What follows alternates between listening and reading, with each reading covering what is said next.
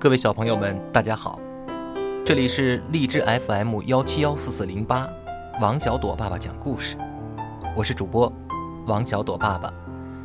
今天给各位小朋友带来的故事叫做《蜗牛的小灯笼》。月亮躲在云彩后面去了，天很黑，一只小蜗牛在树林里爬。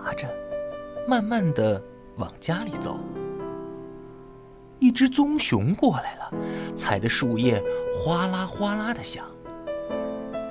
树林里的光线很暗，小蜗牛的个子又很小，棕熊并没有看见它，大脚丫子眼看着就要踩到小蜗牛的身上了。小蜗牛大叫，棕熊的脚移开了。哦哦，对不起，你个子太小了，我我没有看见你啊。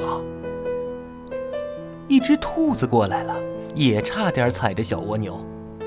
哦，对不起，你个子太小了，我没有看见你啊。小蜗牛胆战心惊地往前爬着，看见前面草丛里有一只小虫子。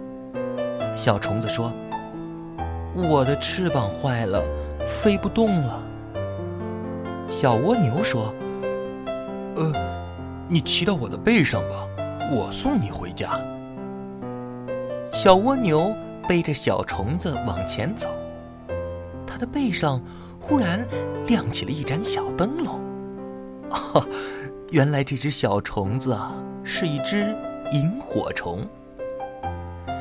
有了小灯笼的照明，这回。